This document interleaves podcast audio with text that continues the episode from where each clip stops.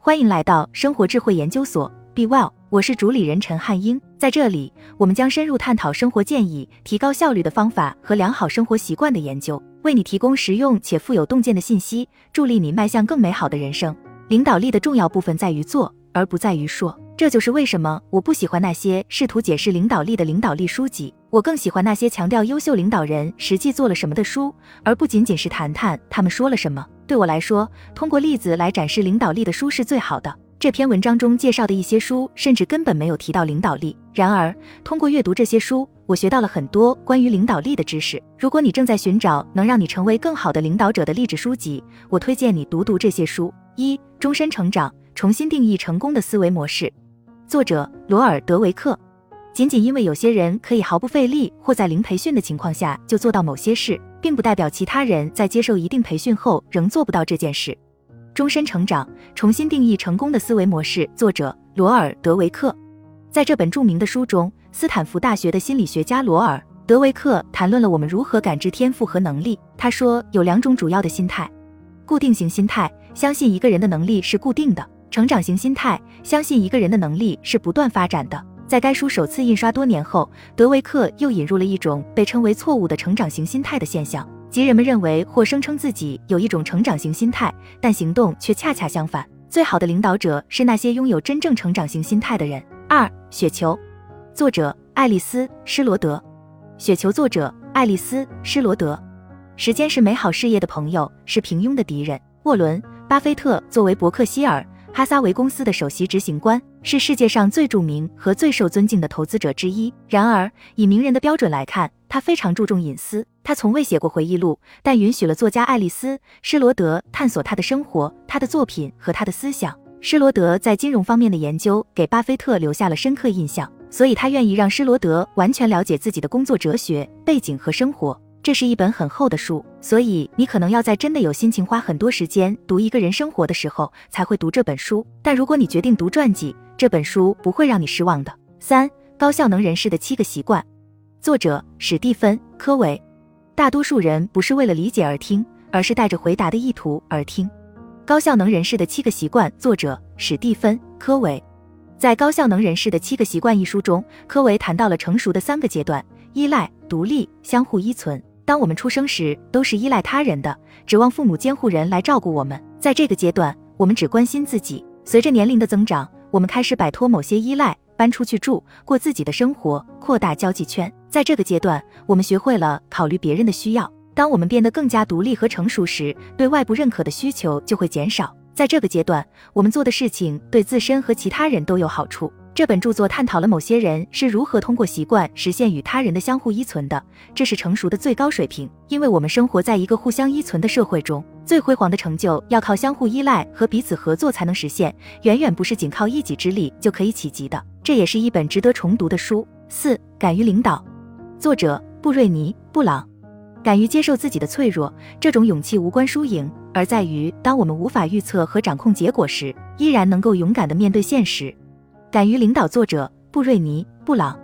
这是一本关于领导力的书，但他对这个话题的讨论与大多数传统的领导力书籍不同。如何培养更勇敢、更大胆的领导者？你是如何在文化中植入勇气的价值的？这些都是布朗在《敢于领导》一书中试图回答的问题。五、极限控制，作者约克·威林克和利夫·巴宾。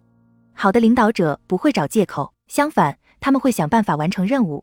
极限控制，作者约克。威林克和利夫·巴宾这本书分享了一些关于领导力的非常极端的例子，但这些教训是有用的。在《极限控制》一书中，退役军官约克·威林克和利夫·巴宾谈到了海豹突击队在战斗中完成最艰巨任务的原则和心态。他们还将这些原则应用于所有领导环境，无论是在家庭、团队还是在组织中。约克、威林克和利夫、巴宾的思维模式可能看起来遥不可及，无法实现，但如果你尝试一下，你会觉得这确实是非常有用的。六，马尔科姆·艾克斯自传，作者马尔科姆·艾克斯和亚历克斯·哈利。只有在经历过奴隶制和蹲过监狱之后，才能感受到对自由最甜美的欣赏。马尔科姆·艾克斯自传，作者马尔科姆·艾克斯和亚历克斯·哈利。马尔科姆·艾克斯是美国著名的民权活动家，多年来他也是黑人运动的领军人物。马尔科姆·艾克斯自传概述了马尔科姆。艾克斯颇具争议的人生哲学。我最喜欢这本书中马尔科姆的活力和信念。最好的领导者是真正相信某事的人。我觉得你找不到比马尔科姆更相信自己事业的人了。七安静内向性格的竞争力。作者苏珊·凯恩。人有两只耳朵和一张嘴，所以应该少说多听。安静内向性格的竞争力。作者苏珊·凯恩。凯恩说，这个世界至少有三分之一的人是内向者。在《安静内向性格的竞争力》一书中，凯恩向我们展示了内向的人是如何被那些善于自我推销的高调演说家所低估和压倒的。但内向的人也能成功。凯恩研究了不同内向者成功的案例。作为一个内向的人，我真的能理解这本书，它会让你审视自己，拥抱真正的自己。八，成为史蒂夫·乔布斯。作者：布伦特·施伦德和里克特策利。史蒂夫告诉我，如果你想要有创造力，就像在空中跳跃，你需要确保想回来的时候，地面还在那里。成为史蒂夫·乔布斯。作者：布伦特·施伦德和里克特策利。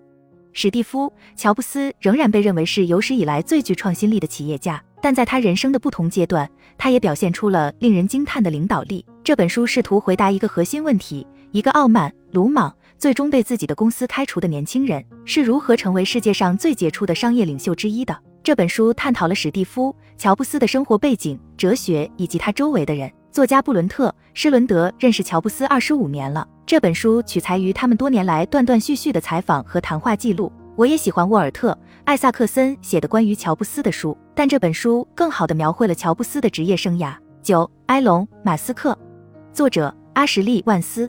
如果规则让你无法取得进步，那么你就必须反抗规则。埃隆·马斯克，作者阿什利·万斯。埃隆·马斯克是一个聪明的孩子。离开南非后，他就读于宾夕法尼亚大学。他通过举办大型派对和把自己的房子变成俱乐部来支付大学学费。读关于马斯克的文章真的很有趣，因为他仍处于职业生涯的黄金时期。使管理的实践。作者彼得·德鲁克。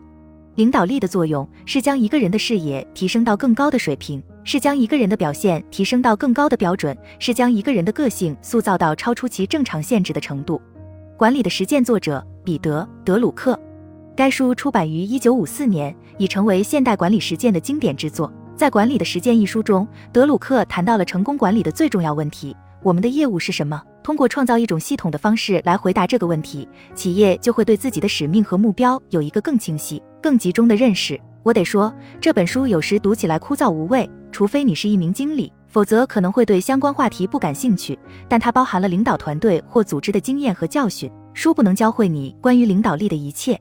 关于领导力，我们只能从书本中学到这么多，其余的时间，我们需要通过实践学习，承担一定的风险，并从错误中学习。这些书可以让我们看看成功的领导者是如何生活，以及如何做决定的。他们所做的事情背后的推理或思考过程是什么？一旦你理解了这些，也就可以自己做决定了。这是真正的领导者最终要做的。好了，以上就是今天的分享。如果您有什么看法，欢迎在下方留言与我们交流分享。期待我们下次相遇。